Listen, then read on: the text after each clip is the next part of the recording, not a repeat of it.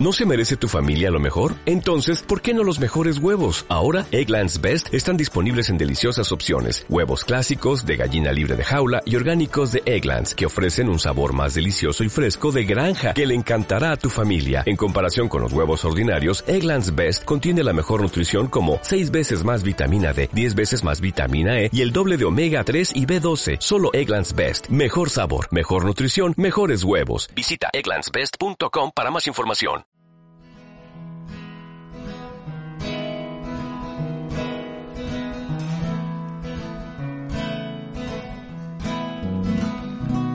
Ya sé, terminó, ya sé, va la gente, ya sé lo que me vas a decir.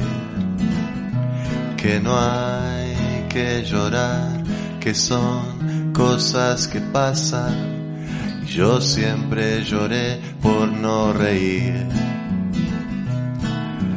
Pero no me queda más memoria y no hay Hola transeúnte, nuevamente estamos en El Camino. Esta vez acabas de escuchar una canción de Kevin Johansen, un cantante argentino de padre norteamericano, que tiene gran parte de su carrera eh, con canciones en inglés, pero últimamente ha grabado muchas canciones y álbumes en español. Si escuchas ruido, es el ruido de la calle porque estamos intentando grabar este podcast en exteriores. Hoy nos toca comentar un libro muy interesante que hace poco me llegó. Es un libro muy revelador y que a pesar de su brevedad eh, lo vamos a analizar y lo vamos a conversar en tres o cuatro podcasts. Esta vez hablaremos de lo más parecido a la vida del escritor, crítico literario, ensayista y novelista británico James Good. Es profesor de crítica literaria en Harvard y colaborador de la prestigiosa revista semanal New Yorker. Entonces, transeúnte, empezamos con este podcast comentando la primera parte del libro Lo más parecido a la vida de James Good. Ya se acabó, ya es el fin de fiesta y nace el tan temido que dirán.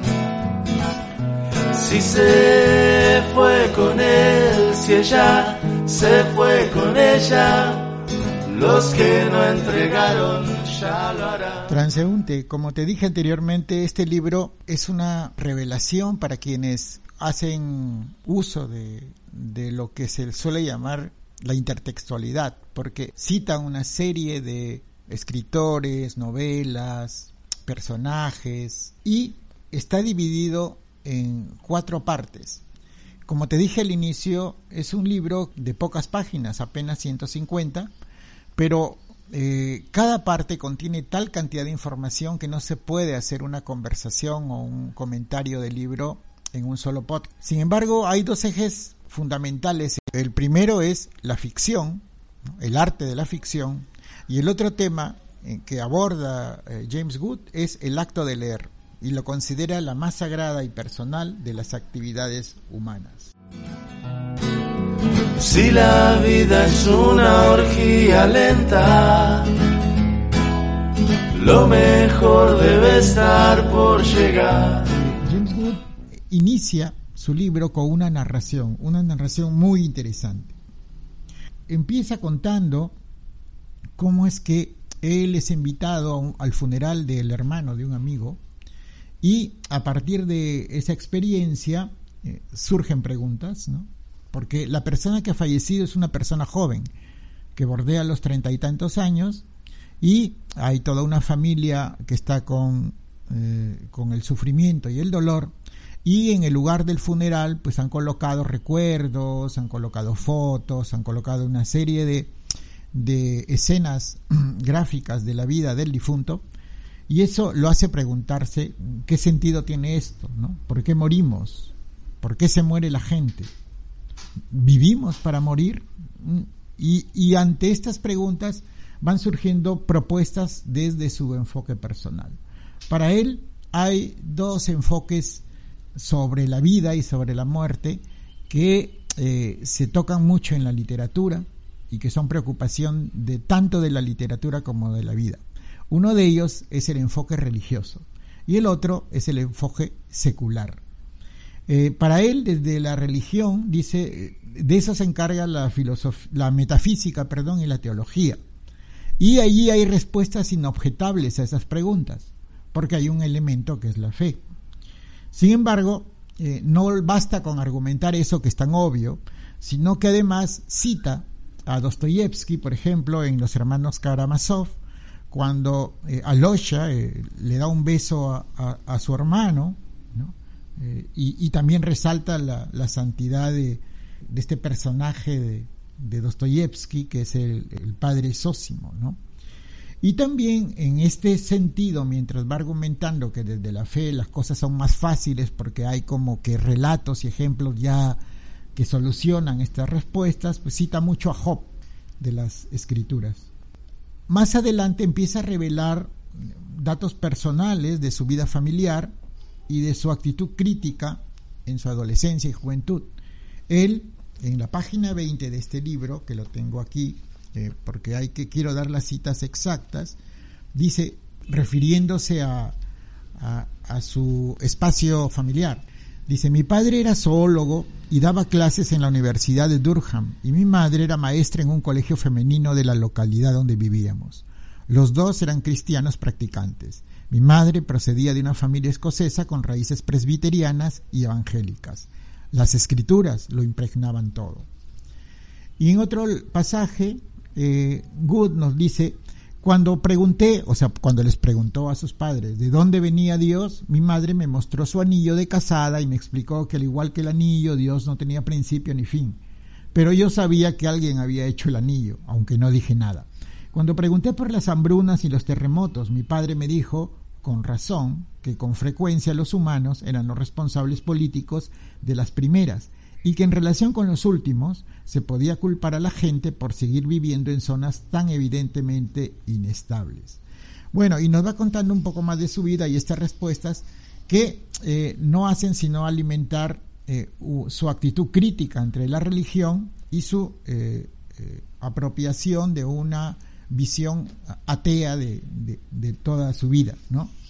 Más adelante, eh, él dice que esta actitud crítica creó en él a un joven con doble vida, ¿no? es decir, por un lado, pues este, no les decía a los papás lo que pensaba y por otro lado buscaba respuestas y las encontró a través de la literatura. Él dice que para él la literatura fue una válvula de escape, ¿no? Porque encontró un elemento fundamental, que es la ficción, ¿no?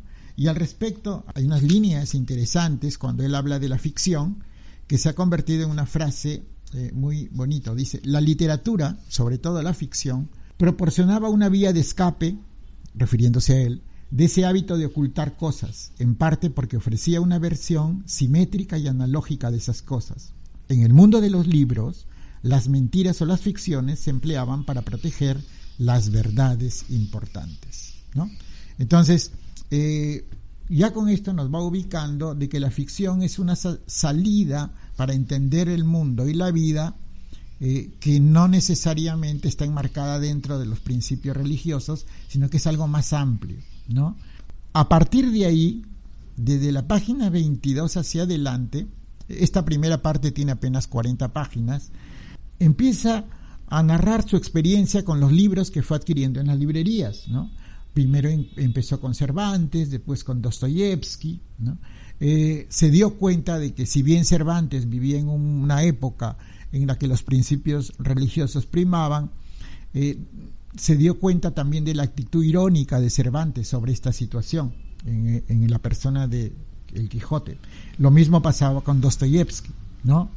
Pero da un paso más y cuenta que en aquellos momentos, pues este, todo el mundo se escandalizaba con la lectura del amante de Lady Chatterley, de Lawrence, pero él no, no iba por ese lado, sino más bien adquirió un libro de Lawrence, del mismo escritor, El arco iris, ¿no? en donde descubrió eh, cómo es que se podía expresar la libertad eh, física y la libertad espiritual por los hechos que le suceden a sus personajes, Willy y Anna al referirse a ello dice, en este caso, la ficción aporta esa dualidad a la vida, una dualidad ficticia, ¿no? Cuando, por ejemplo, nosotros somos testigos de la libertad que viven otras personas, nosotros vivimos. Y esto es verdad.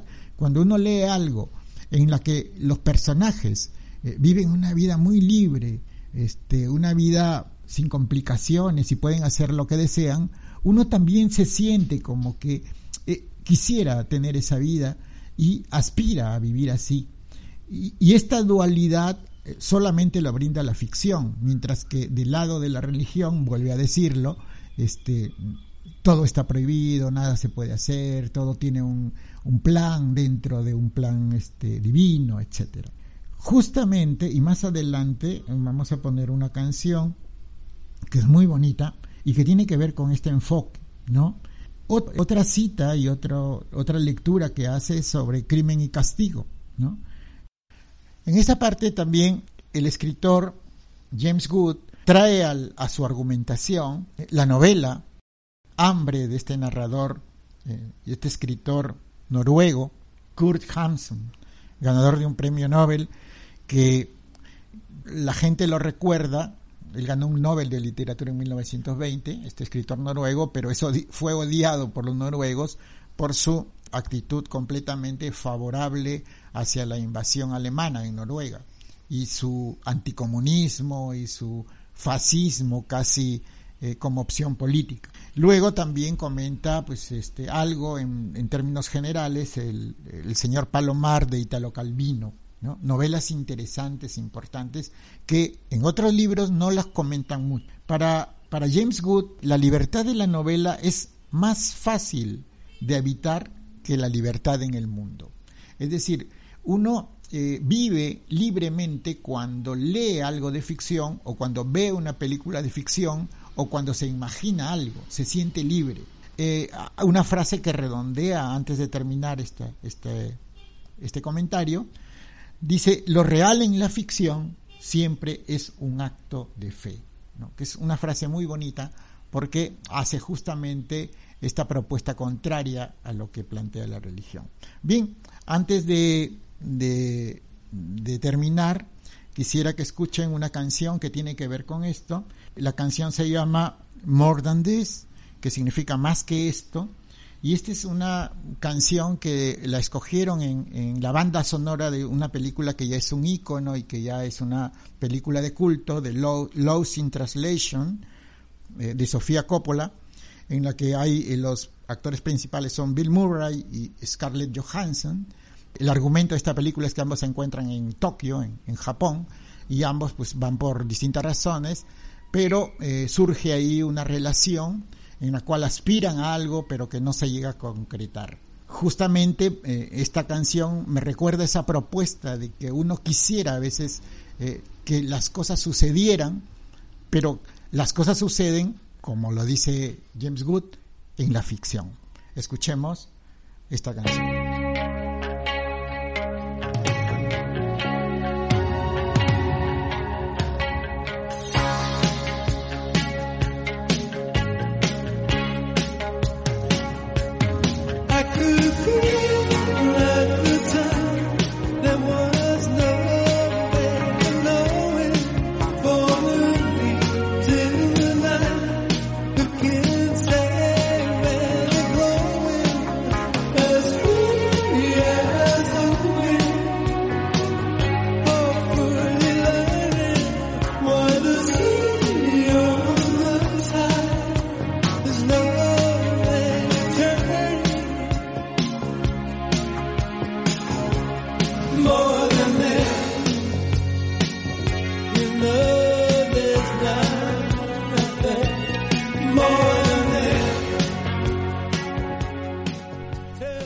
Continuamos transeúnde comentando eh, lo más parecido a la vida de James Good, ahora en exteriores, por eso como te dije al inicio, escucharás algo de bulla de la calle, pero estamos tratando de cumplir con nuestros oyentes.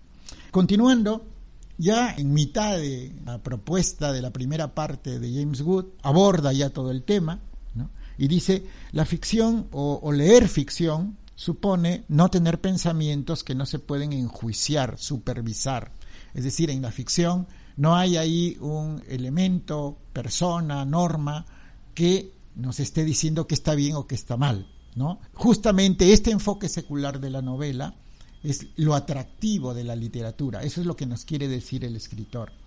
Entonces, desde esa mirada, para él, la literatura lo que hace a través de la ficción es expandir, ampliar la vida. Y ahora, eh, a partir de esa propuesta, eh, James Good empieza a ponernos ya ejemplos claros de literatura.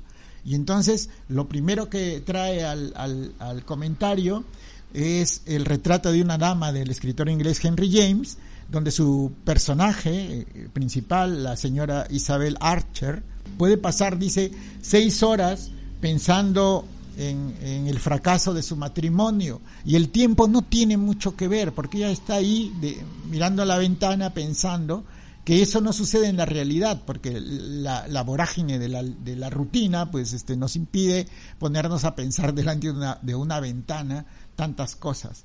También cita mucho a Virginia Woolf en, en su novela Alfaro. Es, es una novela muy bonita y corta eh, donde eh, uno de sus personajes, justamente la señora Ramsey, está también sentada frente a su ventana, pensando en sus hijos, su familia, su marido, miles de cosas, mientras que otro personaje también interesante de esta novela, Lily, Lily Brisco, le está pintando un retrato, pero ella ni siquiera está eh, pensando en que la están pintando, sino que justamente gracias a que el escritor, o sea, en este caso la escritora Virginia Woolf, trata de, resaltar esa, esos momentos en que se toma el personaje, ¿no? la señora Ramsey, para pensar en lo que quiere independientemente del para qué se esté utilizando ese tiempo. Dice eh, Good que algunos escritores cuando llegan a este punto de proponer a personajes así, con esa, con esa actitud,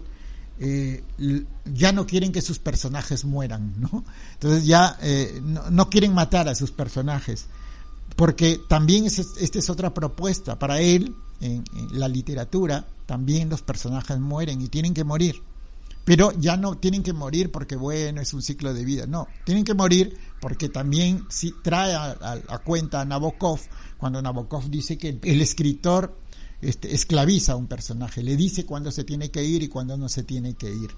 Él, eh, en la página 31, habla de justamente de la muerte de, Don Quijote. Cervantes no quería que muera porque era un personaje que le atraía mucho. Y en la página 31 dice, Cervantes se despide de mala gana, casi con desinterés, de Don Quijote, que está en su lecho de muerte y que en el último momento reniega de la caballería andante. Llama a Sancho Panza y le pide que lo perdone. No se muera vuestra merced, señor mío, responde Sancho entre lágrimas. Don Quijote hace testamento, vive otros tres días, y después, entre compasiones y lágrimas de los que allí se hallaron, dio su espíritu. Quiero decir que se murió. La pobreza del lenguaje, su casi torpeza y su negativa abundar en los sentimientos son muy conmovedoras, como si el propio Cervantes estuviera sorprendido por lo que ocurre, como si estuviera abrumado por una tristeza inexplicable ante el fallecimiento de su creación.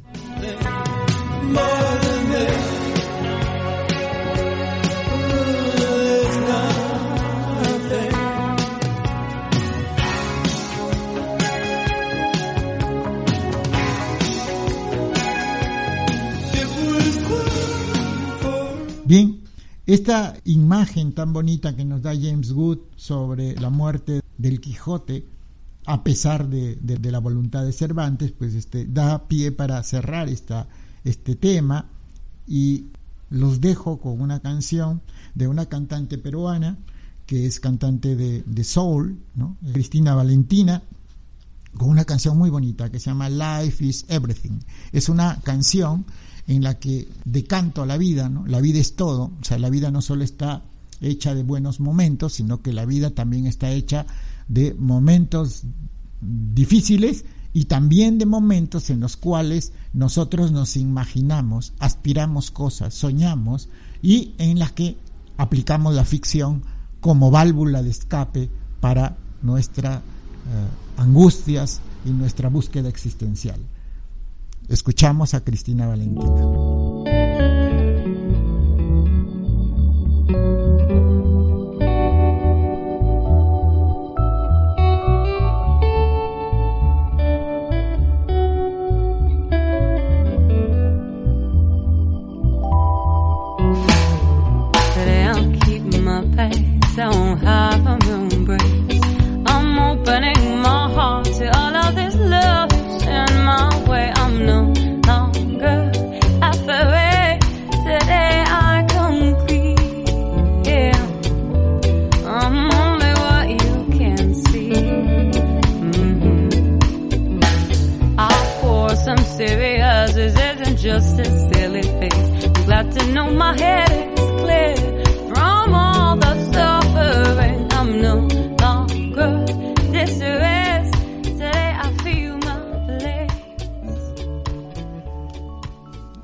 Para finalizar, querido, transeúnte, eh, quisiera decirte que continuamos aquí en exteriores haciendo este podcast. Así que nuevamente te pido disculpas si es que el ruido de la calle es muy fuerte.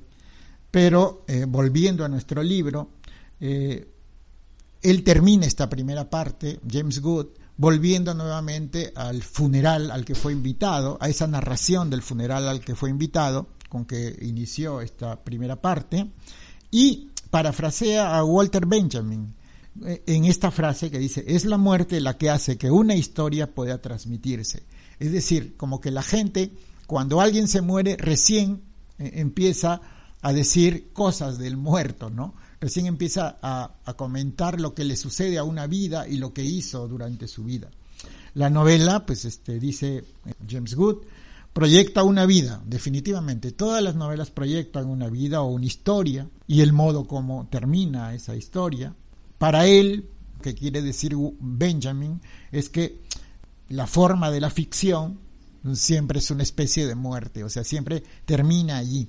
Y entonces nos empieza a recordar una serie de novelas maravillosas que sí se nota pues la, la delicadeza, la capacidad de, de, definir bien a personajes y a historias de James Wood. Eh, nos trae a la memoria pues esta novela El malogrado de Thomas Bernhard, donde prácticamente un recuerdo, ¿no? la evocación del personaje principal de un amigo, Werheimer, que se ha suicidado. La, la, novela se basa en eso, en el recuerdo de alguien, de un amigo. ¿no? El malogrado es una novela que también la recomienda, yo también la recomiendo. Y vuelve a Nabokov, ¿no? diciendo que Nabokov siempre decía que, que los personajes eran sus esclavos y nos llevan por los caminos de, de, de, los escritores como Flaubert, cuando en esa frase, en esa parte, cuando en Madame Bovary, ante el cadáver de Charles Bovary, que cuando abrieron el cadáver, pues este, quienes estuvieron ahí, dice, eh, la frase lo redondea todo, ¿no? Cuando abrieron el cadáver, refiriéndose al cadáver de Charles Bovary, no encontraron nada. Es decir, eh, también el escritor puede decidir no decir nada sobre alguien. Eh, luego hay citas y comentarios a novelas, a personajes y escritores como a Naipaul, ¿no? Saramago, cita a Javier Marías, lo cita mucho, a Danilo Kiss, a Ian McEwan, a Jennifer Egan, pero sobre todo le dedica dos, tres páginas a la novela La Flor Azul. Es una novela maravillosa de Penélope Fitzgerald sobre eh, la vida del poeta de la juventud de, tan joven, ¿no? que desapareció Novalis, y, le dedica unas páginas en las cuales uno descubre cosas que probablemente se ha leído antes de La Flor Azul, no las ve desde de, de la mirada de James Wood. También cita a una de mis escritoras favoritas, Alice Munro, ¿no? esta escritora canadiense, también ganadora de un premio Nobel, a Sadie Smith, ¿no? eh, en una casa para el señor Biswas, que es, que es muy buena, y termina esta parte volviendo nuevamente, a citar a Italo Calvino en la novela Palomar, donde eh, dice que, eh, eh, que se trata en realidad de una novela irónica, que es una ironía sobre la muerte ¿no? de un personaje que también se llama el señor Palomar, ¿no? un personaje epónimo. Vamos a leer para terminar esta parte. Dice, al señor Palomar, o sea, el personaje, le gustaría saber cómo estar muerto. Y Calvino nos recuerda que esto le resultará difícil porque lo más complicado de estar muerto es darse cuenta de que la propia vida es un todo cerrado, que se halla en el pasado y al que no puede añadírsele nada. El señor Palomar, continúa Calvino, comienza a imaginarse el final de la existencia humana e incluso del tiempo. Si el tiempo tiene que concluir, es posible describirlo, instante por instante, piensa el señor Palomar, y cada instante se dilata de tal modo que ya no puede verse su final. Decide entonces que se dedicará a escribir cada instante de su vida y que hasta que no haya descrito todos, no volverá a pensar en estar muerto. En ese momento muere, escribe Calvino. Esa es la última frase del libro.